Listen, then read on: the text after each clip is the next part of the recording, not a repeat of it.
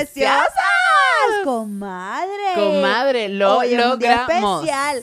Se logró, comadre. Wow. Te lo prometimos, Bella, y aquí estamos cumpliéndote, Aquí hermosísima. estamos, preciosa, trayéndote la mejor primera invitada que se puede tener en este podcast. Se trata de una mujer que es comediante, hace impro, fue actriz, es buena amiga, guarda unos secretos increíbles. ¿Qué más Así tiene es. que decirnos de esta invitada, La comadre invitada del día de hoy, como ya pueden ver en el título, es la Nadia María. La Nadia no María. solamente todo lo que dijo la comadre Marianto, sino que Ujú. también es Géminis, ascendente Virgo, y luna en Virgo. Virgo. Sape gato, comadre Nadia, usted es candela o yo. Pues candela, comadre Nadia. Y nos confesó en esta entrevista que tiene muchas cosas en el signo de Libra. Totalmente. Nos confesó muchísimas cosas muy interesantes la comadre Nadia. Es una mujer este, muy arrecha y para nosotros es un placer Que ella tenerla esté aquí como invitada. como como- nuestra primera invitada. como nuestra primera invitada, así como fue una de nuestras primeras suscriptoras. O sea, la comadre Nadia es espectacular. Siempre y nos ha además, apoyado. También es la primera persona con la que nosotros vamos a estrenar nuestro Patreon. ¿Qué? Cuéntanos Así un poco es, más de eso, comadre comadre. preciosa que está viendo este podcast. Hicimos un Patreon porque Entre Comadres Podcast está creciendo. Claro. Y porque queremos ofrecerte a ti contenido exclusivo, Total. único, diferente, que no vas a ver aquí en YouTube. O sea, cosas increíbles. O sea, o sea, o sea, te puedes unir a nuestra Te comunidad. puedes de unir a esa Patreon. comunidad de Patreon, está súper accesible. Sí. Le vamos a dejar el link abajo en la descripción de este video Correcto. para que inglés, ingleses. Inglesa y ya. inglesa ya. Y con la comadre, con la comadre Nadia, Ajá. fíjese comadre que hicimos una dinámica especial donde le hicimos preguntas súper locas que la pueden ver solamente en Patreon. Solamente en Patreon. Así que disfruten muchísimo de este episodio con esta grandiosa estandopera, la Nadia María. Vámonos. ¡Comadres! Comadres preciosas. ¡Comadres preciosas! Lo prometí es deuda. Miren a quién tenemos aquí. Hola. ¡Hola! Nadia María. La Nadia María. Nadia, no me lo puedo creer que estés aquí. No, yo- ni yo me lo puedo creer. No, Nadia, aquí. yo, yo te voy a decir una cosa y delante de todas las comadres, yo a ti te admiro mucho, te lo he dicho chica. antes, te admiro, te respeto, siempre he querido ser tu amiga. No sé qué pasa, Nadia, que no nos hemos visto por fuera, pero en verdad yo pienso que tú eres una mujer muy arrecha. Chama, somos amigas, lo que pasa es que no nos frecuentamos. Es verdad. Sí, en O México, sea- en México pasa eso, que uno tiene muchos amigos pero nunca los ve. Hay que es con- empezar a concretar ¿Verdad? las juntas. Plan- Sí, Plancitos. plancitos. Sí, plancitos normal. Pero te voy a decir algo, yo llegué y la comadre está viendo el especial de YouTube, que Sí, pueden ir a ver. Check. El mío. Check. Ah, Ajá. mi especial sí, Claro, pero que además yo a ese especial fui mi bella, ¿te acuerdas? Claro. Yo fui hace dos años porque yo dije, "Ah, Nadia se va a presentar, la tengo que ver. A mí me encantó, pero yo hoy lo puse, se me estaba bañando, ta, ta, ta. Lo escuché todo para refrescar. No sabes cómo me cagué de la risa. Ese es buenísimo. Marica, el cuento de, del anillo, huevón. Claro, es que eso es Nadia, dime que eso es verdad. Eso es 100% verdad. Resúmenos O sea, aquí cómo fue ese peo. Ese peo fue que, o sea, a mí se me fue a pedir matrimonio. O sea, el- la premisa de esta situación es que eh, surge un Hay viaje... una marihuana. Exacto, hay una marihuana. Involucrada. y- involucrada y una situación de no me quiero casar. Claro. Que lo pus- que hizo todo más ¿Y incómodo. había una pa- panamericana involucrada? No, bebé, fue Ah, Mérida. en el, exacto, exacto, ok, ok. La Pero había una carretera de los carretera. páramos. Ajá. Exacto. Y entonces, nada, este viaje surge porque mi ex, en, una des- en un desespero de hay que salvar esta relación, nos vamos a un viaje a los- al páramo que yo juraba que era un viaje y ya. Pues de, de, bueno, quise coger y ya está, ¿no? Claro. Y cuando vamos en el páramo, nos para eh, una alcabala de Mérida, Qué pero candela, que no era una alcabala movible, o sea, de estas que tienen una casa construida con, con cemento, Claro, vaina, o no sea, eran los de Palfresco Ajá, de la Guaira. No, no, esto era un militar ahí de los que están viendo quién va a cruzar frontera, no sé. Ok. Qué heavy, claro. Y nosotros íbamos en un taxi y entonces eh, la vaina es que, que se nos mandan a orillar, yo iba sentada en el asiento de atrás, mi novio sentada en el asiento de adelante con el taxi y con el taxista, perdón, y el militar lo manda a bajar del carro. Mi novio era marihuanero, entonces yo vi que cuando él se bajó del carro hizo un movimiento raro. Y cuando yo estoy viendo, o sea, como que estoy relajada así, no sé por qué, miré para abajo y en el piso del moña. carro la moña, marico. Y yo pensé, o sea, yo dije, piensa rápido, ¿qué coño vas a hacer tú con esto? Ajá. Y a mí lo único que se me ocurrió fue meterme esa vaina en la cuca. O sea, Claro. yo dije, me lo meto aquí. Modo tampa. Modo tampa. Modo Vámonos. copita menstrual. O sea, yo no creo que a mí me manden a desnudar, yo no, o sea, esto no puede pasar, ¿no? Y el, yo sí veía que el guardia venía, buscaba en el monte, después venía el guardia con mi ex, buscaban alrededor del carro, se agachaban abajo del carro y después me mandaron a bajar a mí y nos mandaron a bajar con y maletas. Empezaron a revisar todas las maletas y mi ex estaba metido en un cuarto donde sí lo desnudaron con el guardia, ¿no? Para Ay, ver no. si tenía más, o sea, monte o algo. Lo hicieron pujar. lo hicieron Claro. empujar y toser, tos así, Ver. tos ahí.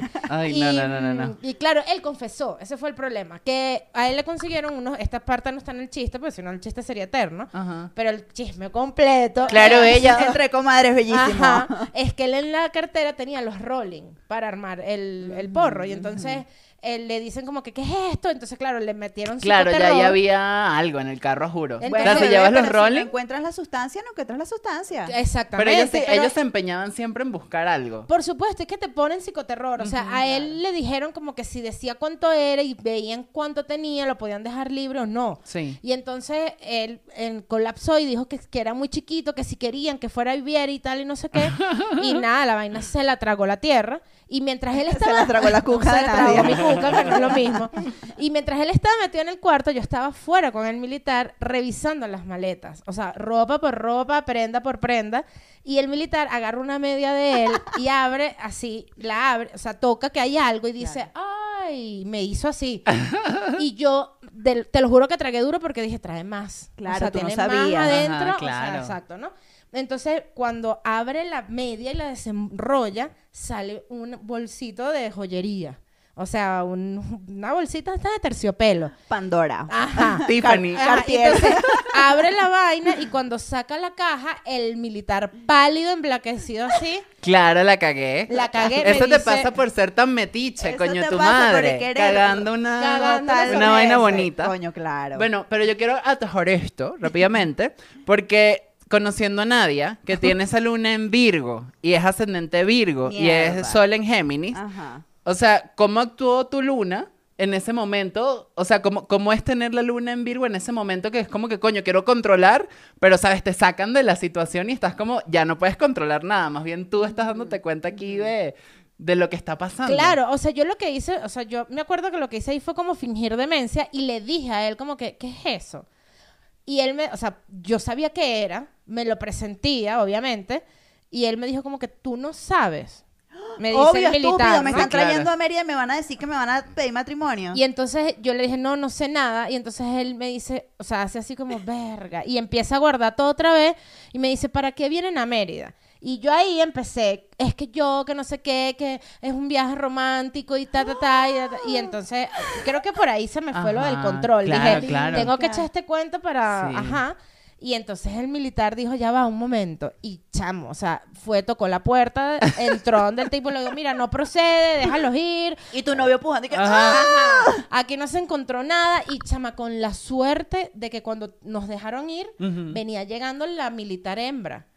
O sea, Ah. Claro, Yo- porque si no te hubiese puesto Claro, o sea- La militar hembra, no la mujer, la Ajá. hembra. La hembra reina. esa. la, La femenina, la femenina. La femenil. Los bichos de esos eran machos y hembras. es que no son así los militares. Total, disculpa. Sí, sí, total, total.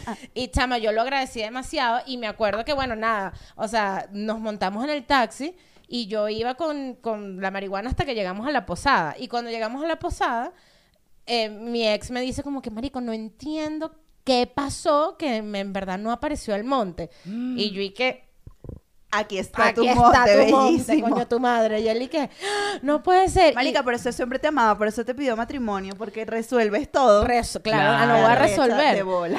Y el- lo peor es que hasta el, hasta el sol de hoy yo nunca le dije que yo vi el anillo. O sea, yo fingí demencia durante Claro, toda pero él, ya lo sabe porque vio check. Sí, bueno, supongo que lo vio. No- Verga, no, creo, no sé. ¿Tú Claro. crees? ¿Tú lo conoces? Yo no Amiga, sé, yo creo que no. yo creo que no lo Tal vez vio. no lo vio. Yo no sé quién es, pero, pero coño, los hombres son chismosos. ¿Tú crees que es una nada más la que anda por ahí pendiente Sí, de la vida? son no, chismosos. señor. Bueno, él es ascendente Escorpio. Es Géminis ascendente Uh, Escorpio. Ascendente Escorpio. Sí. Qué no sé dónde loco. tiene la Está luna. pendiente de, tu- de tus Claro. éxitos. De Sí. tus éxitos. Y hablando de la luna, yo tengo la luna en Virgo también como tú. Ajá. Y hace poco me hicieron una lectura eh, de mi carta, una astróloga mexicana muy famosa que se llama Sam Astrología en TikTok. Saludos, comadre Samantha. Saludos, comadre Samantha. Este, y me dijo que, que la luna en Virgo es, es una luna muy complicada.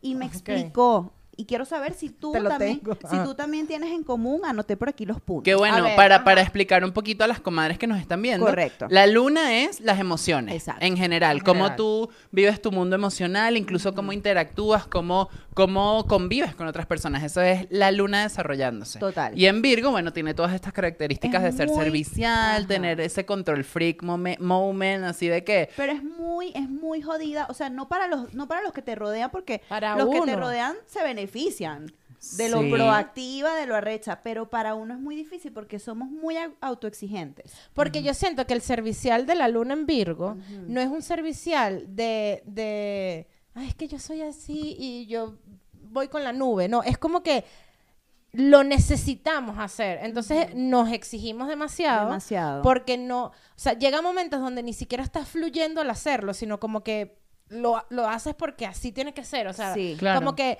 como que es como, dame acá, vale, yo te hago esa arepa, ¿sabes? O sea, como que puede que la termines Claro. haciendo No, porque golpes. tú no la haces tan bien como la hago yo, entonces déjame Ajá. hacerlo yo. lo que, sobrecarga lo que pasa con los. Virgos es que son muy perfeccionistas. Demasiado. Entonces no se sueltan y están en un momento en el que es y que, bueno, ya, lo hago yo porque lo hago mejor, Sí. ¿sabes? Es como esa, esa situación. Y también lo tienes en el ascendente, marica. Sí. Amiga, y la- dicen que el estereotipo de Virgo más, más este, eh, cabrón es tenerlo en el ascendente. O sea, el Virgo más Virgo es el, es el ascendente. El Virgo más Virgo es miano. ¿Qué? claro que sí, humor y comedia. Ajá. Marica, qué fuerte. También decía un punto que yo dije, verga, de pana. Yo creo que Nadia, tú lo tienes, yo lo tengo demasiado marcado. A ver. Nos- nuestra emocionalidad, nuestro estado emocional depende de qué tanto éxito estamos teniendo en nuestras carreras y de qué tan productivas nos sentimos.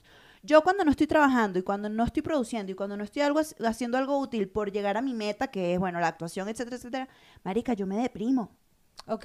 Me deprimo. Y yo digo, verga, ¿será que tú también eres así? Con, o sea, yo soy así, pero con lo que me apasiona. Es decir, en general. en, yo, eh, en el trabajo. En el trabajo, Quiero decir. Porque yo me he dado cuenta, o sea, yo tengo, he tenido dos facetas en mi vida en las que por X o por Y estoy trabajando en algo en lo que no es lo que me apasiona. Cuando comenzó mi vida, que yo me gradué de relacionista industrial, ¿a qué? Trabajaba en una oficina, era la clásica de recursos humanos. Lo que marica, se te vendría conociendo como godines. Una Godín, Godín. 100% Godín. Y yo simplemente me sentía absurdamente infeliz. Yo decía, la vida no puede ser esto. Yo me lo cuestionaba todos los días cuando iba a trabajar y cuando salía de trabajar. Y era como que ladilla esta vaina. Y me deprimía muchísimo. Yo no sabía que, que yo estaba deprimida, pero yo recuerdo y digo, sí, eso era depresión, claramente. Total, ¿no? qué. Pero cuando empecé a trabajar en improvisto, en el stand-up, cuando hacía las producciones de improvisto, cuando vivía de mi pasión, eso era el Tu todo para mí. tu vida, y- claro. ajá, y era como perfectamente. Pero más que cuando no estoy trabajando, es cuando estoy trabajando en algo que no es lo que amo. Bueno, más o menos lo mismo. Es más o menos lo mismo, Total. sí. A mí me pasa también. Yo me acuerdo de mi época en, en Caracas, era tan feliz teniendo dos obras de teatro cada fin de semana. O sea, era, yo, yo salía de un, de un teatro, agarraba el mototaxi y me iba para el otro teatro, pasé la vaina. Y era que yo estaba full, yo me perdía fiestas, cumpleaños, yo no viví casi borracheras, jodas, playas con mis amigos, porque yo lo que estaba era trabajando. Pero yo sentí una plenitud tan grande. Claro, ahorita Claro. estoy en otra etapa, ya no tengo sí. 20, ya estoy en otro peo, la casita, la perrita, La migración. la migración y todo el peo. Me hubiera encantado conocerla en época de rumba, comadre. Marico, yo, eh, yo era, de, de- pero, pero, o sea, y mis rumbas eran al final del teatro, nos íbamos los teatreros, o sea, era, yo, yo me sentía tan feliz y tan plena en ese momento, y tiene que ver con la luna en Virgo. Y esta astróloga también me dijo, ese, o sea, es jodida, ese aspecto es jodido, pero a ti te va a llevar al éxito, y la gente que tiene luna en Virgo, como es tan autoexigente, tan perfeccionista, y las emociones tienen mucho que ver con el trabajo y con cómo rinden, por lo general, un 90% de los casos, esa gente triunfa y logra las metas que tiene. Y yo dije, Amén. Amén, Bebé, bella. Mucha suerte, Nos bellísima. vemos en el triunfo también. Claro que sí, ya vamos a hablar más adelante de eso. Y tienes entonces Géminis, Sol en Géminis. Por Ajá. eso es que hablas tengo tanto, sol en Nadia. Géminis. Ah, o sea, tengo sol en Géminis, tengo los ascendentes estos en Virgo, pero en general mi carta astral tiene mucha libra. Ah, sí. Ajá, sí, Ah, o sea, tengo, tengo un montón de libra en la carta. O sea, tengo, de hecho, mi carta es muy pesada hacia el aire. O sea, tengo mucho aire en la carta astral, pero ese aire es libra. Claro. Excepto el sol, que es Géminis. Pero por eso eres tan inteligente, Nadia. Puede ser. Sí, eres inteligente, eres elocuente, resuelves y, y eso está muy bien. Yo soy tierruísima. Yo tengo un montón de tierra Ok, y tengo el sol en cáncer, este agua. También tengo bastante, tengo mucho Capricornio y mucho cáncer.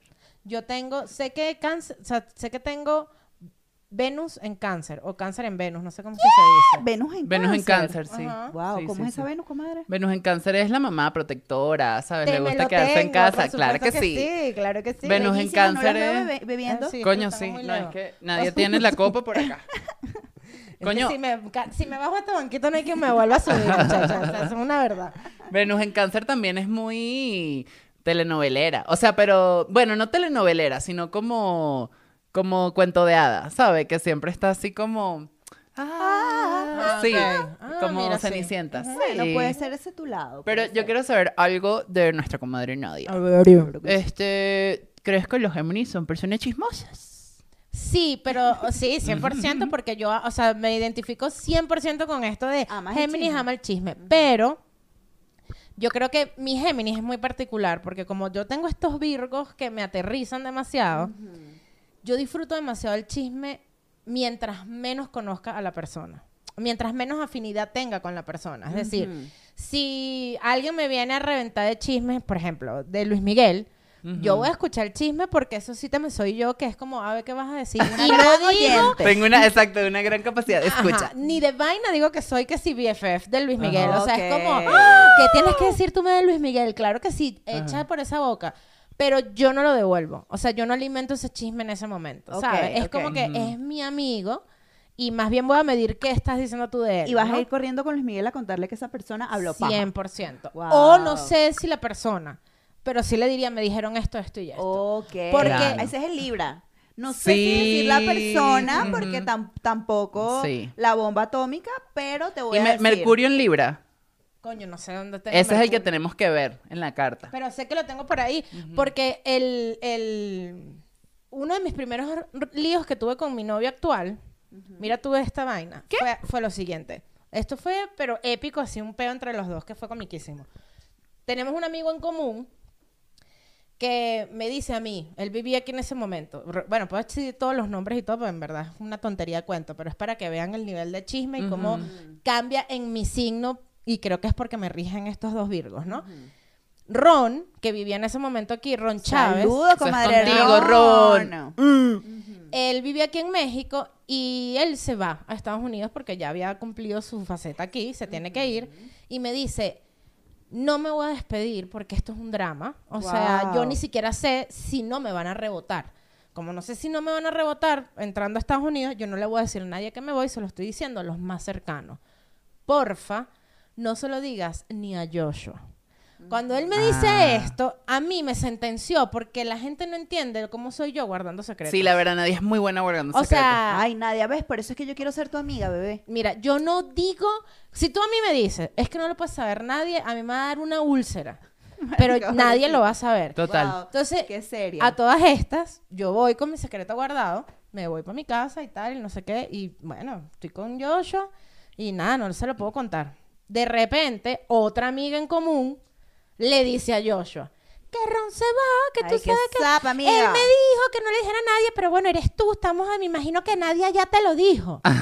y yo, Y ese peo, y Joshua con se todo. picó, vámonos. porque luna en cáncer, escorpio, capricornio y todos los aguas que puedan existir en el mundo los tiene Joshua Joshua. es cáncer. Joshua Cáncer con cáncer. ascendente Total, total. escorpio. Mierda. Ajá. Ajá. ¿Y la Y- luna en dónde? En Capricornio. ¿Cómo que no? amigo, claro que sí.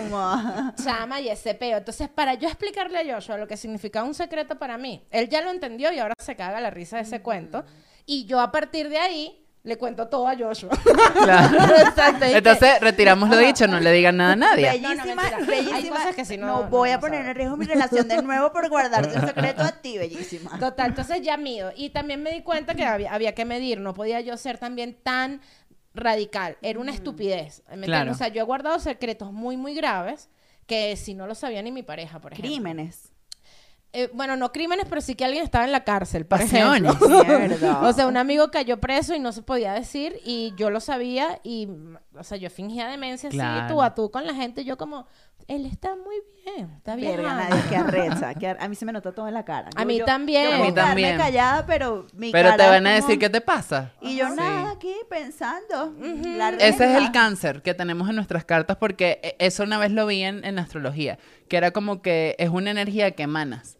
O sea que por muy tranquila que quieras estar, ya tú estás como, como Ina en este momento, estás así como... Claro. Y eso se percibe, ¿sabes? Es como que... Pero también tengo entendido que, por ejemplo, en mi caso, los Géminis tampoco ocultan con la cara. Y a mí todo se me nota en la cara. Claro. O sea, entre la cara y, y que sudo por todo, Sí, entonces sí, es que... Estoy bien. Qué fuerte, Nadia. sí, Nadia, sí. yo quiero saber por qué, voy aquí cambiando radicalmente de tema. Vámonos. Este, ¿por qué comedia? O sea, fue todo demasiado como que así tenía que pasar. Porque si me preguntas, yo no tengo ni idea. O sea, a mí hasta me da la dilla decir como que es que yo era la más graciosa. No, o sea, yo siempre he considerado que tengo el don de la palabra y que la gente, o sea, si, si yo quiero buscar y rebuscar hacia atrás, yo puedo decir como que yo siempre contaba cosas y, y, atendi- y la gente me atendía. o sea, era como el centro de atención en ese momento y, y se me daban los cuentos. Pero nunca tuve nada que ver con la comedia y yo comencé a entrar al mundo artístico a través del clown. O sea, Sí, yo empecé a ser clown eh, para labor social. Después me gustó la técnica y me fui especializando más en clown hasta que llegué a hacer impro en el 2008. En el 2008 comienzo a hacer impro para fortalecer las herramientas de mi clown en el hospital. O sea, cero de estos me voy a dedicar. De hecho, todavía trabajaba en la oficina. Y bueno, todavía no, estaba recién graduada, de hecho. Y entonces, estando en, en la impro, se me daba la comedia, pero espontánea en el escenario. Y, y me empezaron a decir como, a ti se te da la comedia, tú deberías hacer stand-up. Tú sentiste como que, verga, en esta vaina soy buena. Lo comencé a sentir y sobre todo cuando fracasé haciendo un taller con Héctor Manrique. No mames, Ajá. tú hiciste un taller en el GA80. Yo hice un taller en el GA Bellísima. 80. ¿Cuál, ¿Cuál taller, Dani? Te voy a dejar aquí para refiliar. Por favor, los invito a beber. Este, hiciste un taller de actores. Un taller de actores. Ajá, yo también los hice. Yo hice todos esos Ajá. niveles. Porque yo, mi contacto Ina. con la impro me llevó al teatro, ¿no? Claro. Súper informal porque era improvisación, pero amé las tablas apenas las pisé. Uf, claro. Y dije, verga, yo tengo que ser actriz. Y entonces dije, Héctor Manrique, por supuesto, yo ensayaba en el GA80 impro. Ahí en Parque Central. Parque Central. Bellísima, que tú, gracias, Dani, que tú sentías que se te iba a caer encima esa torre, mi bella. Claro. ¿Estabas en carro? Claro, y que te iban a violar entrando Marica, al qué carro. estacionamiento tan yo creepy, me vale. acuerdo cuando yo estacionaba en esa vaina y el agua así caía y Sí. clink, clink, y yo entraba a la vaina. Además, cuando, cuando, cuando tenía una clase así intensa, yo se me metía unos trips yo en mi cabeza en ese ambiente. No, yo, yo llegaba tarde, o sea, llegaba tarde no porque no podía llegar tarde porque si llegaba tarde no me dejaban entrar al taller, pero me iba súper temprano para pararme siempre en el mismo lugar que era donde había luz siempre. Arriba. ¿dónde Ajá. Ok. Porque yo Claro. decía, ni de vaina me voy a meter en una oscuridad. No, amiga, si no te violan, te da un chancro ahí cuando salgas del ¿Sabes que hay unos cuentos súper locos en Parque Central? de fantasma. No, de que hay, hay gente que hay- está muerta en unos carros. O sea, de que... Y nadie la supo. Y nunca. nadie las va, las supo, nadie las va a buscar, ¿sabes? Deja esa gente por allá en sótano 9000. A mí y no me chao. extraña porque hay carros que están cubiertos de telaraña Claro. así. Que, Y 100%. carros viejos, marica, es demasiado probable. Parque Central es una demencia. no es el vortex. Eh, sí. de verdad, fuerte. 100%. Y entonces, bueno, nada, yo estaba haciendo este taller con Héctor Manrique y en ese taller específicamente, capaz eso puede ser una pista, eh, estaban, Héctor no tenía como mucho tiempo y no lo dictaba completo él, sino estaba, él daba unas clases y, y otras Daniel daba. Rodríguez daba otra. No, la mujer, que no me acuerdo cómo se llama. Eh, Mariana, sería. ¿Cuál, cuál mujer? ¿Una chiquitica? No, una alta de, de lentes. Ah, la, bla- la rubia. Eh, Mari Carmen. Wolf. Wolf. Ajá, Melissa, Exacto, Melissa Melissa, Wolf. Melissa, correcto. Saludos, comadre Héctor Manrique. Saludos, comadre Melissa. Saludos. Y cuando nosotros estábamos haciendo ese taller, chama, yo recuerdo que yo tenía el, taller, el papel de una prostituta que le da sida y que lo confiesa en el burdel Qué a, sus- a sus súbditas putas también. No había manera de que esa escena a mí me saliera sin que la gente se riera. o sea, yo estaba dando una noticia Horrible. Tú desgarradora. estabas que me miras total. Pero tú estabas en tu peo con tu drama. Claro, Ok, ok. pero se, sal- se me salía la, o sea, se me salía no. Lo que yo emanaba era comedia pura y dura. O sea, a Qué tal fuerte. punto que Melissa dijo como que hazla como o sea, hazla en comedia. Ya está, que este sea el quiebre de la obra y ya está. Marica, pero eso es muy arrecho y te lo digo Sí. como actriz. Tener la capacidad de manejar la comedia y de que la comedia brote por tus poros. Eso es muy complicado. Ahí me di cuenta y dije, esto es lo mío. Esto es lo mío y yo me voy a dedicar a esto hasta el último día de mi vida. ¿Y, y te fuiste del taller? ¿O lo, o lo terminaste? No, lo terminé, pero no me presenté. Ok. O sea, no, no hice la muestra. O sea, me frustré horrible porque eh, ahorita lo entiendo. Pero en ese momento era frustrante para mí. Porque yo quería ser actriz y Claro. estaba empepada en que tenía que ser actriz dramática también. Entonces yo puedo ser actriz de comedia. Pero Igual. fíjate que te funcionó burda en, en improvisto. 100%. Que eras demasiado la que más se creía el peo. Y era lo que el público como que recibía de manera más genuina. ¿Sabes? Sí, Nadie sí. mantenía el mismo personaje toda la, la historia que hacíamos de que telenovela y era el mismo personaje y siempre palo, palo. Le metía los, los chistes de, de stand-up. Pero el personaje siempre estaba ahí. Siempre Entonces, estaba. Sí. Nadia, por eso digo, eres muy arrecha. O sea, tienes un dominio de, del escenario, del escenario, del público, porque también, coño, cuando interactúas todo lo, saber recibir todo lo que te dan y transformarlo en material.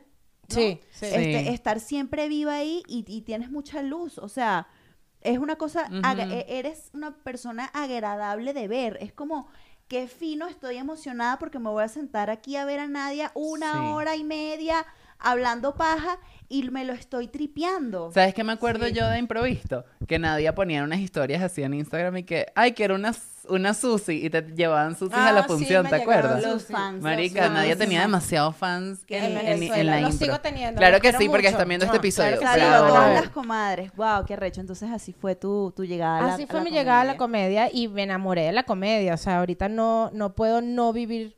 eh, o sea, de hecho, mis chistes más épicos de rutina son de grandes tragedias. Y ahorita que estuve dos años separada de las tablas desde que llegué aquí por culpa de, de- de la, Pandemia. de la pandemia, Y más Chávez. algunas otras cosas personales. Sí, sí. Pero tengo millones de cosas anotadas que van para chiste. Claro. O sea, que es como, aquí van a salir cosas increíbles. O sea, el cuento de, de, de Mérida, yo lo escribí en una nota del celular ese mismo día cuando llegué. O sea, puse como los bullets de esto va para un chiste. Cuando terminé con esta persona, em, también me surgió un chiste inmediatamente, que fue el del jabón, el del déjame medio kilo de jabón. Ay, sea. marica, sí, el bicho se iba de la casa y tú viste la bolsa exacto. de jabón. Y yo eso lo estaba viviendo ahí, o sea, yo estaba sentada y yo me acuerdo que yo le dije, marico, por favor, o sea, no fue nada más el jabón, ahí después ahí entra la técnica de la comedia y tal, pero lo que pasó en la vida real fue que él se estaba llevando el mercado entero que le había comprado porque él era el que hacía la cola. Marica, pero ¿qué te Qué pasa? ¿Cómo te vas a llevar el mercado? Bellísima. Muy Bueno, ascendente Scorpio, Muy te ascendente. Scorpio, No, o sea, pero eh, no, fue, o sea- yo hago las colas, yo traigo el, su- el suplemento para esta, o sea, el subsidio para esta casa, me lo llevo. Y yo me acuerdo que le dije... No, por no, favor, no, eso no se hace, comadres, que estén viendo esto. Eso no se, tú te vas con tu ropa y Te vas ya, digno, te vas bellísima. digno. Da gracias a Dios que te están dejando llevarte lo que está en el closet, porque hay gente que se va con lo que tiene puesto nada más. Claro. Te llevas la computadora, te llevas el teléfono, pero no te llevas el pimentón, mi bello, no te llevas No, yo me lancé la separación de bienes. Yo le dije, papi, mitad y mitad. Déjame medio mercado, te lo suplico, porque es que yo no me veía haciendo cola. O sea, era otra, otra de las situaciones Ay, que era como, fuerte. no, yo no puedo hacer cola, yo lo detesto. Yo no hago cola ni para entrar a rumbear. Claro. O sea, voy a estar haciendo cola para comprarme un jabón, No, Ariel. mi no, no, bella, no. me No. voy para México, porque claro. Esta Literal. humillación, no, señor. qué fuerte, Sí. Nadia, qué fuerte. ¿Y por qué México? O sea, per- de los teques Para el mundo. para el mundo, mi Claro, bella. Vamos con claro todo. que sí. Ya va, ¿cuál ha sido la historia más loca en la Panamericana? No, o sea, en las Panamericanas me he quedado dormida. ¿En serio? ¿Manejando? choco, Sí. Mierda. Ajá, pues, claro, porque es que uno te me madruga mucho también. Marica, Eh, yo nunca la manejé la Panamericana, pero cuando iba con mi papá era y que... Porque mi papá trabajaba en el IBIC. Y era, marica, era una pálida ver esa, esa caída por allá, el poliedro, era como, marico, ¿cómo maneja la gente por la. Panamericana? ¿Sabes que yo, yo viví en Los Teques también muchos años. Ajá. Y yo La manejaba. cascada, y yo, la cascada. Y yo era tan, tan caída a la mata que yo no me daba cuenta que estaba subiendo o estaba bajando. Para mí esa verga era plana. No, comadre, esa vaina tenía unas curvas Y yo- así. sí, me- de las Sí. curvas sí me No, no, no, acuerdo. muy heavy, sí muy me heavy. acuerdo. Es que cuando la vuelves normal, o sea, yo toda mi vida, yo nací y crecí en Los Teques, mi mamá sigue viviendo en Los Teques. Ay, mi o papá sea, también. Saludos a los Saludos, Los Teques. Teques. ¡Ah! Los quiero mucho. Yo también, Ustedes saben que sí. Y, mm, marico, en la Panamericana, que no? O sea, yo picaba en la Panamericana. No vale, No vale. Está loca. Yo era de las que picaba. Me quedaba dormida porque X, o por rumbo, o por trabajo, que madrugaba y ajá. Este, choqué más de una vez en la Panamericana, tipo que me quedaba dormida en la cola y pum, le daba el de adelante. Marica, cola en la Panamericana. Horrible. Ajá, Horrible. horrible, horrible. Este, estuvieron a punto de robarme, me tiraron una piedra y, y, y no jodas, seguí con el ¿Qué vidrio carro partido. tenías? Tuve dos. Eh, mi, mi carro de toda la vida que fue un gol. Que, que con ese era con el que picaba. Y luego vendí el gol y me quedé con el de mi mamá porque ya después mi mamá no manejó más. Y era un épica. ¿Cuál es el Ajá. épica? O sea, es como Marica, un un, Optra, como un pero- Malibu Ah, 2009. largote. Largote Ajá. grande, gigante. Y entonces, bueno, nada, yo con ese carro, eh, o sea, levantaba demasiada escama en la Panamericana. Era como, esta gente tiene plata. Y yo dije, mentira, señor. O sea, es de no. mi mamá. Es Este de mi carro no mamá. es mío. Es tal mío. cual. Y me eh, quedas accidentadas, o sea, una vez, ah, esto sí, este cuento es muy loco. Yo estaba presentándome en Teatrex El Atillo. Uf, lejísimo. Y en el último horario teatr- eh, de Teatrex, que era de 10 a 12, 10 No, a- en esa hora, ¿no? Entonces salimos de ahí, yo no tenía carro, eh, me lo estaban reparando, mi tía me prestó su camioneta, una Blazer, ¿no? Una gran Blazer. Y yo vengo en la Vallecoche así, ta, ta, ta, ta, y de repente, praca, praca, praca, un caucho espichado, ¿no? Ay, qué cague. Mi- Y Mierda. yo, marico, una en la mañana, porque mientras venía de latillo para acá, ajá, ¿no? Sapegato. Chamo, empiezo a llamar a mi tía y mi tía, no tengo caucho repuesto, no te pares. Ah, no, mentira, sí tengo caucho repuesto, pero yo iba sola. Era, no te pares, no te pares. Así. Llegaste aquí ajá. hasta, hasta los teques con ese caucho así, Ajá. Nadia, tranquila. Tranquila, pa- tú revientas Pero voy por ese Plaza ring. Venezuela. Ujú. Sí, Ya, entonces marica. yo iba entrando a la Panamericana. Y, y cuando estoy como entrando a la Panamericana, yo veo que viene un carro y una gente me empieza a hacer señas y yo no joda ni de vaina, seguía dándole más duro. Perdón, hasta que de repente el carro, veo que sale una chama, saca medio cuerpo así, y por allá a lo lejos escucho un, te queremos ayudar. Y no sé por qué confié. Bueno, porque era mujer. Ajá. Entonces era mujer, no sé qué, me orillo en pleno barrio y se baja de ese carro la mujer y un chamo con una pierna de titanio Ok. y un gato Y Nat está estresadísima porque ese cuento la pone muy nerviosa. la pone muy nerviosa, es verdad. Como de nadie que estés. Estrés. Entonces se baja del carro, me cambian el caucho, yo llorando y tal, no sé qué más. Ay, qué horrible. Ajá. Ina. A callarse. Ajá. Y se monta la mujer y el hombre y yo le dije a él, ay, chamo, muchísimas gracias, que no sé qué, ¿cómo te llamas? Y me dijo, Ángel. Y tú, ay, eres mi ángel. Y se fueron y yo más nunca supe nada y, y ellos me salvaron la vida. Claro, María. O sea, Wow. me- porque Claro. fue como me cambiaron el caucho y eso sí fue muy loco que me pasó en la Panamericana. Marica, esos momentos son muy decisivos. A mí me pasó una vez, yo tenía el, un Twingo, Ok. un Twingo amarillito, que fue mi primer carro, y el Twingo se me apagó entrando a la Panamericana por esos barriecitos, justo debajo de una pasarela. Ahí el carro se apagó. Y yo llamé, no me acuerdo a quién llamé, intenté prender, prender, prender, también, no, no sé, 12 de la noche, y dije, bueno, aquí fue, me violaron, creo que me voy a bajar, me voy a esconder, que se lleven el carro, o sea, Ajá. toda la tragedia. Todo lo que uno piensa. Todo lo que uno piensa y ya la última como que bueno, déjame ver y la vaina prendió y, y me fui y, y dije, y yo tengo ese trauma porque yo he querido varias veces, he pensado en comprarme carro aquí en México, Ok.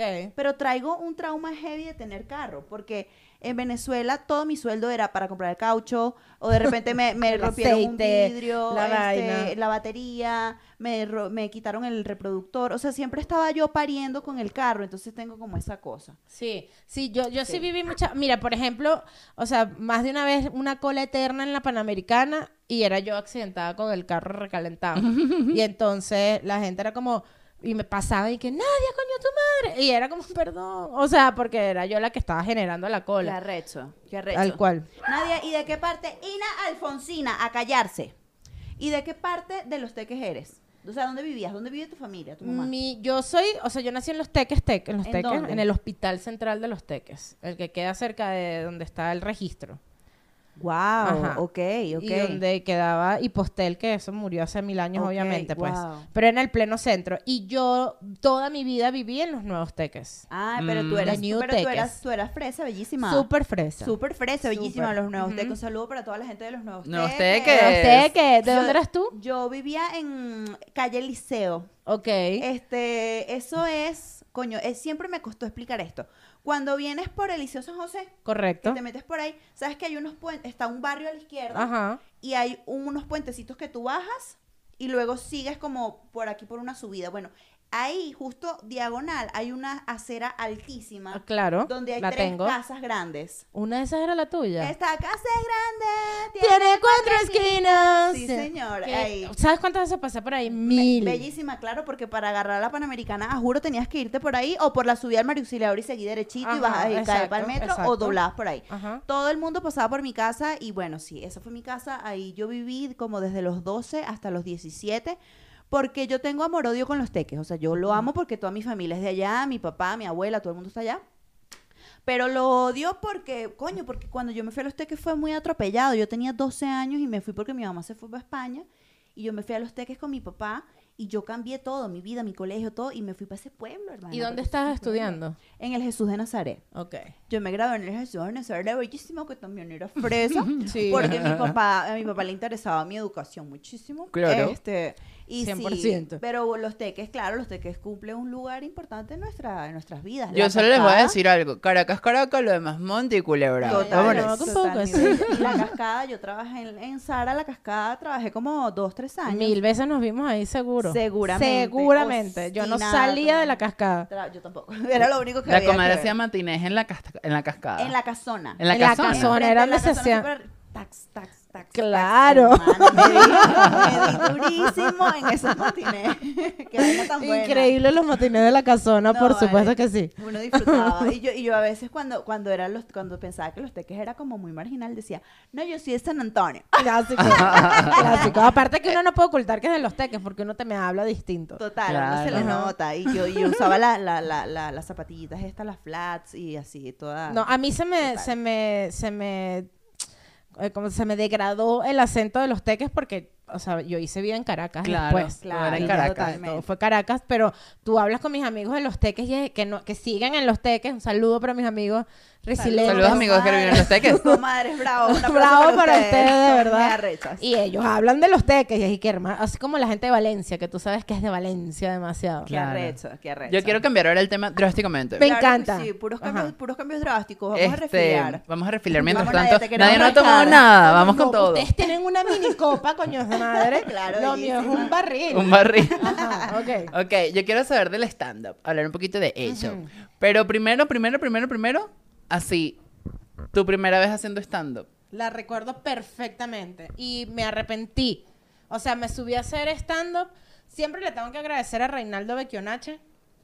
Saludos, comadre Saludos para Reinaldo porque nosotros hicimos, nosotros fuimos los conejillos de India de Rubén Morales, Claro. que es un súper comediante venezolano y él uno de los precursores de dictar cursos de stand-up. Wow, Claro. Está en Colombia, ¿no? Está en Colombia. Y él dijo, yo voy a empezar a dictar cursos de stand-up, Nadia, porque esto me parece que es una buena oportunidad. y entonces yo le dije, claro que sí, rechísimo, y nos agarró como a cinco eh, amigos, entre ellos Rey, eh, estaba Ron Chávez, Franchute, o sea, éramos todos los que hacíamos improviso casi. Que fue, aparte, el momento perfecto. Fue el momento perfecto porque nadie estaba haciendo stand-up, excepto José Rafael Guzmán, Led Varela, Claro. Daniel Pistola. Eran los tres que estaban haciendo stand-up, Bobby Comedia. Y mm, nos reúne y nos dice, bueno, ustedes van a ser mis conejillos de India, yo voy a ver cómo es esto de dar clases de stand-up, porque nadie había dictado un taller de stand-up en la vida en Venezuela. Qué arrecho. Y entonces, nada, nos dicta la vaina y este taller tenía una muestra de cinco minutos, obviamente. Ujú. Tenías que hacer tu rutina, cinco minutos. Yo armé mi rutina, estaba pasando por rolo de beta en ese momento. Estaba justo dejando mi oficina. Había terminado con un novio que yo estaba in love. Dejé de vivir con mi mamá y me fui a vivir a Caracas sola. O sea, era como un revolcón. Wow, qué tapas. Súper etapa. Y chama, cuando nos fuimos a presentar, nos presentamos en Discovery Bar. Mierda. ¿Dónde En es paz que era descanse. Discovery? Las En el En el Rosal. En el Rosal, en la Detrás del Lido. Yo fui por allá varias veces. Todos no tenía que ser fuimos. un carro en la, en la, en la puerta, algo así. No, mi amor. No, No, bella. No, eso es en San Antonio. Era cerca del teatro. Ah, ¿verdad? Eso es de San Antonio, total, total. Pero claro, Discovery Bar. El Drugstore. Que fuimos. Antes de que te fueras, fuimos. Bellísima. Discovery era cerca del Teatro Chacao. Claro, atrás del Teatro de. Chacao. Bellísima. ¿Cómo que no? Al lado. Justo atrás del Lido. Ajá. Bellísima, qué Bueno. éxito. Y, y, eh, cuando nosotros hicimos la rutina, Rubén nos ordenó según lo fuerte que estaba la rutina, según su criterio, ¿no? O sea, Vámonos. fulano, fulano abren porque está muy buena, los del medio se protegen y al final íbamos yo y Rey, que cerraba. O sea, yo era la penúltima. Y a medida que iba pasando esa gente, éramos como 10, yo, o sea, cada vez que salía uno, yo reculaba más y más y más y más y más, ya yo así improvisto. Y le dije a Rubén así, o sea, súper luna en Virgo. Yo no sé si esto es luna en Virgo, pero fue así como, Rubén, yo te quiero mucho, pero yo no voy a presentarme. O sea, no me obligues. Marica, el, el miedo de stand-up es la vaina más horrible del Le mundo. dije, mira, no, Wow, no me claro. obligues, yo no me voy a presentar. ¿Pero yo por qué te pasó eso? estaba en pánico, Claro. estaba en pánico. Dije, yo no tengo que hacer esto, o sea, ya yo estoy bien haciendo improviso, yo no sé qué estoy inventando yo haciendo stand-up, yo no necesito demostrarle nada a nadie. Y Rubén me dijo, bueno, está bien, Nadia, si tú no te quieres presentar, yo no te puedo obligar, muy bien. Qué pena, vale, porque tu rutina era muy buena y a mí me parece que tú tienes mucho potencial, Rubén siendo Rubén tan bello como siempre. Y yo decidí, me senté en mi mueble así, brazos cruzados, y dije, se acabó, se acabó mi vida. Pero, Y Rey vino y me dijo, ¿tú te presentas o me dejas de hablar? O Mierda. sea, pero tú vas y sales y si después no lo quieres hacer, no lo hagas más. Claro, pero lo bellísimo, pero ese intentaste. hostigamiento, mi rey. Ajá. Y entonces yo dije, y entonces respiré profundo y me dijo, vamos, dale, dale, dale. Me abrió la puerta y salí. Me acuerdo que dije, hola, buenas noches. Y me sonó un pito en el oído. Así, pi, así como cuando te vas a desmayar. Ajá. Y mm, yo no me acuerdo de nada. Solo sé que me empezó a sonar ese pito ahí. Yo dije todo y veía a la gente como en cámara lenta morir de risa. Wow, Nadia, qué arrecha. Ajá. Y fue así como, y dije, ok, yo necesito volver a vivir esto. Claro. Y así fue como, como comencé. Esos nervios jamás se me han quitado.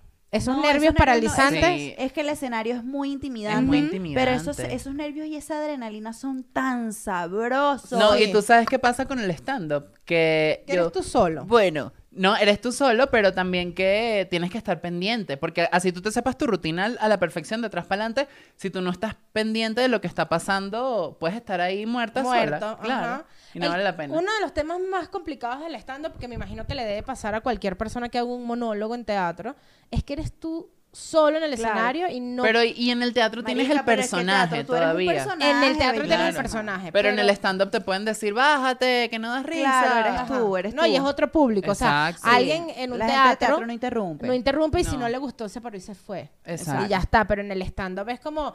Hazme reír. ¡Ah, risa! Ay, Sí, no. sí, sí, Bájala. y bueno, a mí una vez me gritaron y que, ¿y el chiste para cuándo? en la época del anillo para cuándo, ¿cómo me veo? Y yo dije, mira, estúpido. Qué arrecho, los admiro mucho. Yo, yo tengo como esa espinita, a mí me gustaría hacer stand-up eh, en algún momento. Yo creo que yo hice un personaje de una novela que era stand-upera. Estando pera. Este, pero yo siento que yo me paro y con todo el cague que da, yo siento que yo podría sacar adelante una rutina.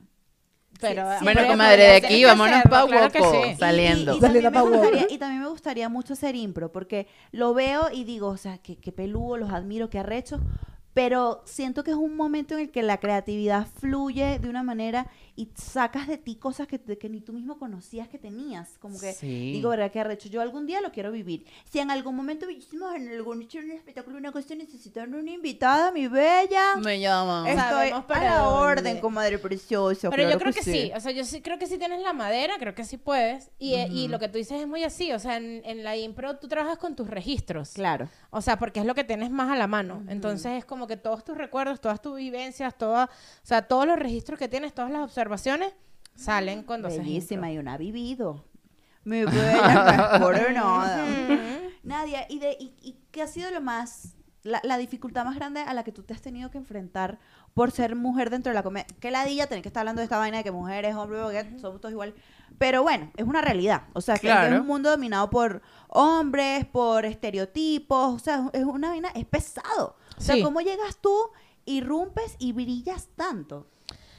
Yo creo que, que una de las cosas a las cuales yo más me, tu- me he tenido, porque sigue pasando, me he tenido que, que enfrentar, ahorita con, con menos, porque ay, gracias a Dios las cosas están cambiando, pero igual hay mucho que hacer todavía, pero es que yo no me permitía esto de, esto es comedia para mujeres, esto es comedia para hombres. O sea, cuando yo llegué al mundo de la comedia, yo, mis referencias como mujeres en el stand-up eran muy pocas, porque yo no conocía el stand-up. Yo conocí el stand-up cuando empecé a hacer el taller de stand-up, cuando empecé a hacer stand-up, pero no era que yo tenía una referencia gringa que sí, no, bueno, no sé, este, Tina Fey o, o Ali Ok. Wong, no, o sea, yo llegué a la comedia venezolana y la única referencia como comediante que usaba un micrófono y se paraba en la tarima era Tania Sarabia.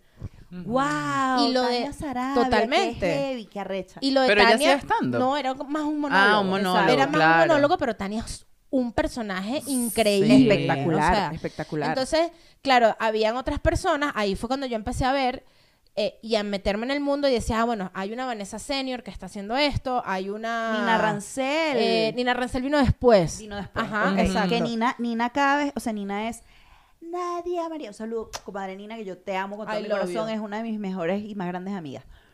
Nina siempre me dice, Nadia María es la comediante más arrecha de Venezuela y punto y se acabó. Tan bella Nina, Marico, sí. qué arrecho. Nina qué es muy arrecha, en verdad. Sí, sí Nina es. lo va a lograr demasiado. Nina lo, va- lo estás logrando. lo estás Nina, logrando, te- lo estás amamos. logrando, Sí, de verdad que total. sí.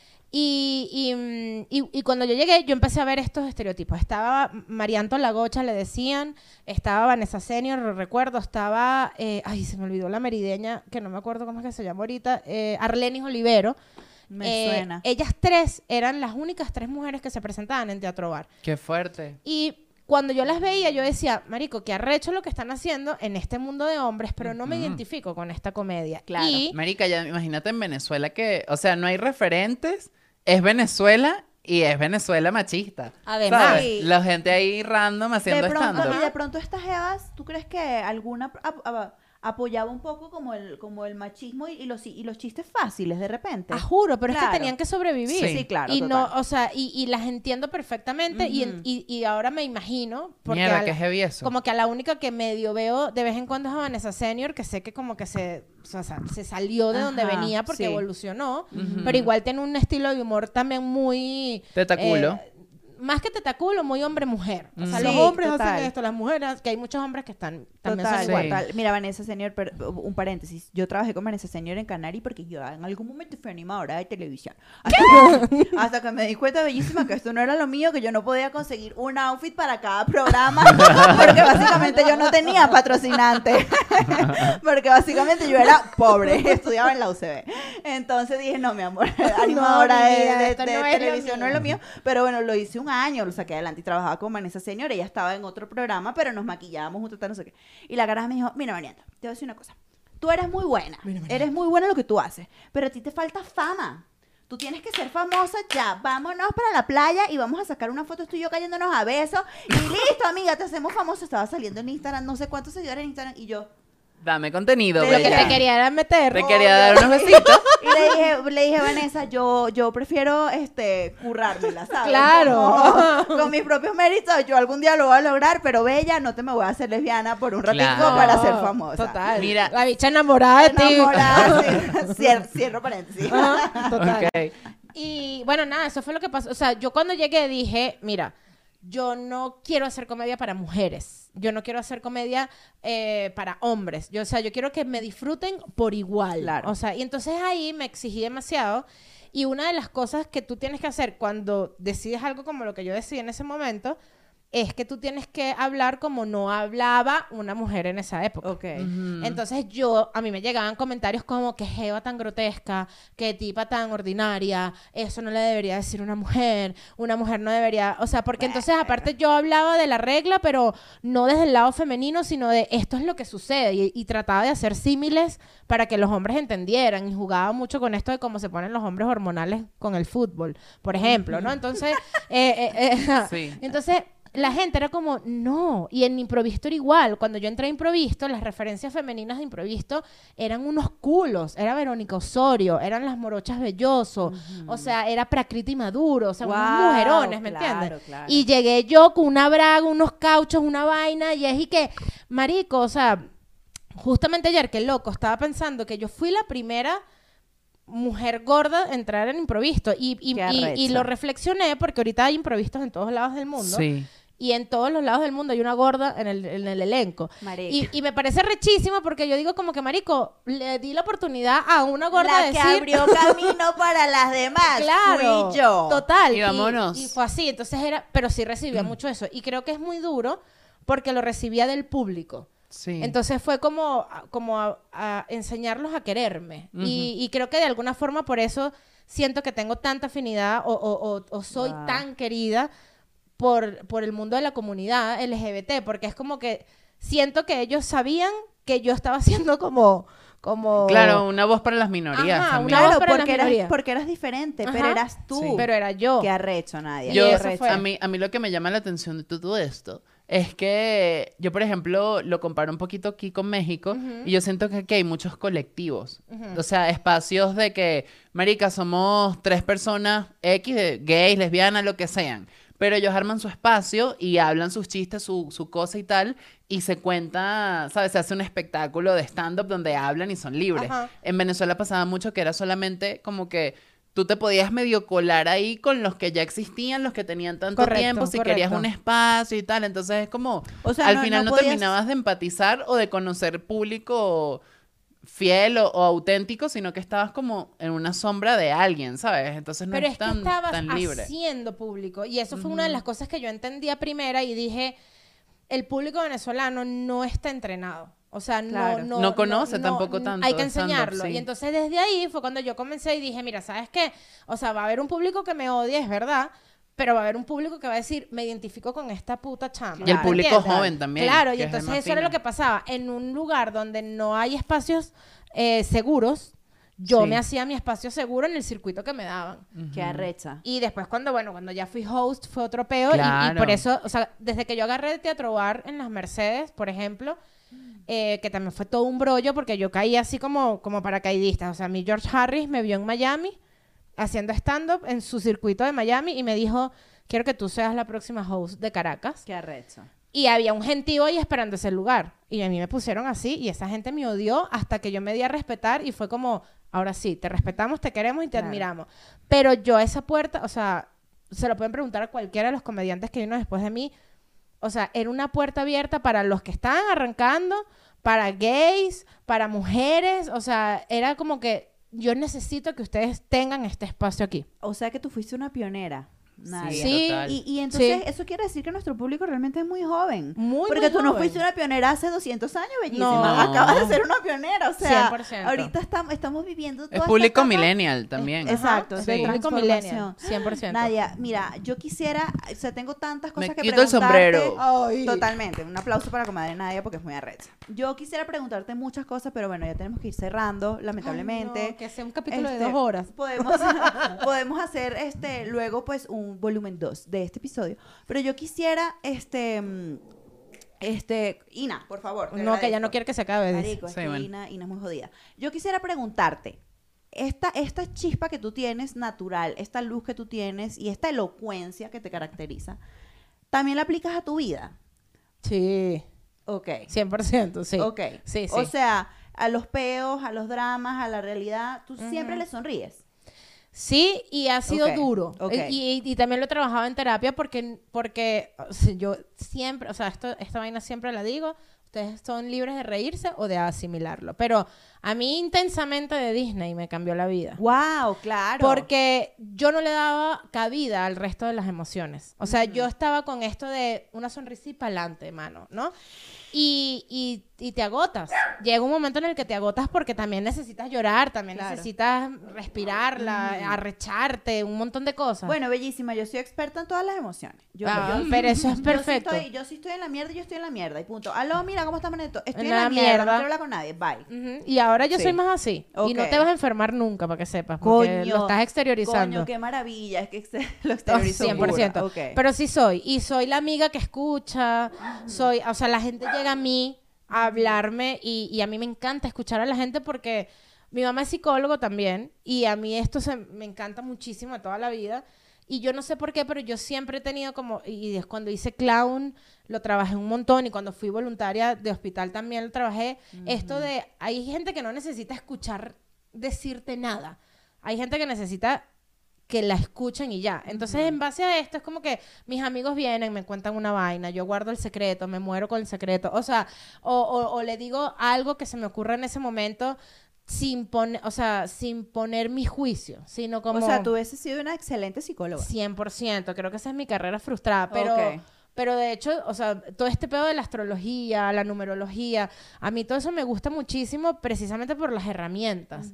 Y yo siempre pienso que en algún punto me voy a, a profundizar ahí y, yo creo que el tiempo de Dios es perfecto y no ha pasado porque yo voy a reventarla. O sea, Obvio que la vas a en lo que yo agarre reventar. esa astrología, en lo que agarre la numerología y diga vamos a hacer coaching con esto, Vámonos. Adiós. Nadia, tú la vas a reventar en todo lo que te propongas porque eres una tipa apasionada, eres una tipa humilde, eres una tipa inteligente, brillante, o sea, eres una mujer diferente, ¿sabes? Tienes Mm. personalidad, tienes una, o sea, tienes mucha magia, Nadia, y yo no me voy a cansar de decírtelo, te lo dije ese día en el stand-up y yo no sé por qué, yo tengo como a- algo, o sea, te admiro muchísimo y yo sé que tú la vas a partir. amén, O sea, así ya- va a ser. De hecho, la estás partiendo, Nadia. sí. Porque a veces uno, si- uno está como de siempre a futuro. Yo voy a llegar, yo voy a hacer, yo voy. Y no, Y marico, está lo estamos haciendo. Sí. Está pasando. Somos muy arrechos. Tal cual. Sí, sí, sí, es verdad. Y tú también, quiero que lo sepas. ¿Y yo? Gracias.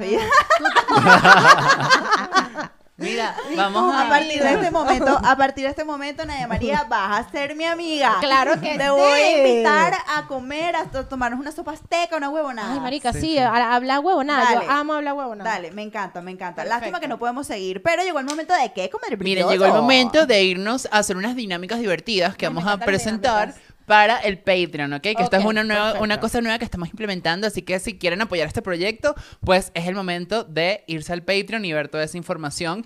Y la dinámica que vamos a hacer, pues la continuamos allá, pero esta grabación continúa. Claro que sí, vamos a hacer una dinámica llamada la caja dorada. ¿Cómo que no? En esta dinámica vamos a sacar, Nadia va a sacar un papelito y va a leer la pregunta que se le va a hacer. Si Nadia no quiere responder esa pregunta porque dice, coño, marico, no, no la voy a responder. No lo voy a responder porque hay preguntas fuertes, te Hay diré. preguntas fuertes. Vas a tener- Porque aquí, mira, aquí esto consiste en lo siguiente. Vas a Ya tener va, que tomarte espérate. un shot. A partir de este momento, si tú quieres ver si respondo o no, Patreon, mi vida. Claro que sí, Exactamente. bellísima, paga, bájate de la mula, Págate, comadre. bella. Son, es barato, es barato. Te vaya para allá. Sí, Ok. comadre. Pero mira, com- comadre Nadia, aquí hay de todo. Hay preguntas personales porque te conozco. Hay otras preguntas Su madre. que le, que le Ajá, hicimos ok. a gente conocida. Ok. Hay preguntas que hemos visto en tus redes. Hay preguntas que nos han hecho el público porque hicimos unas encuestas en, in- encuentan en Instagram. En unas encuentan. Y hay de todo acá. Sí, Ok, pero hay unas light. o sea Ok. Sí, que- también hay unas de jodita. ¿Cuántas tengo que responder? Todas. Bellísima, todas. las que- Todas. perfecto, Pero rápida, puede ser el nombre, lo que sea. Si no quiero Entonces, responder, te haces un sé. shot. Exacto. Ajá.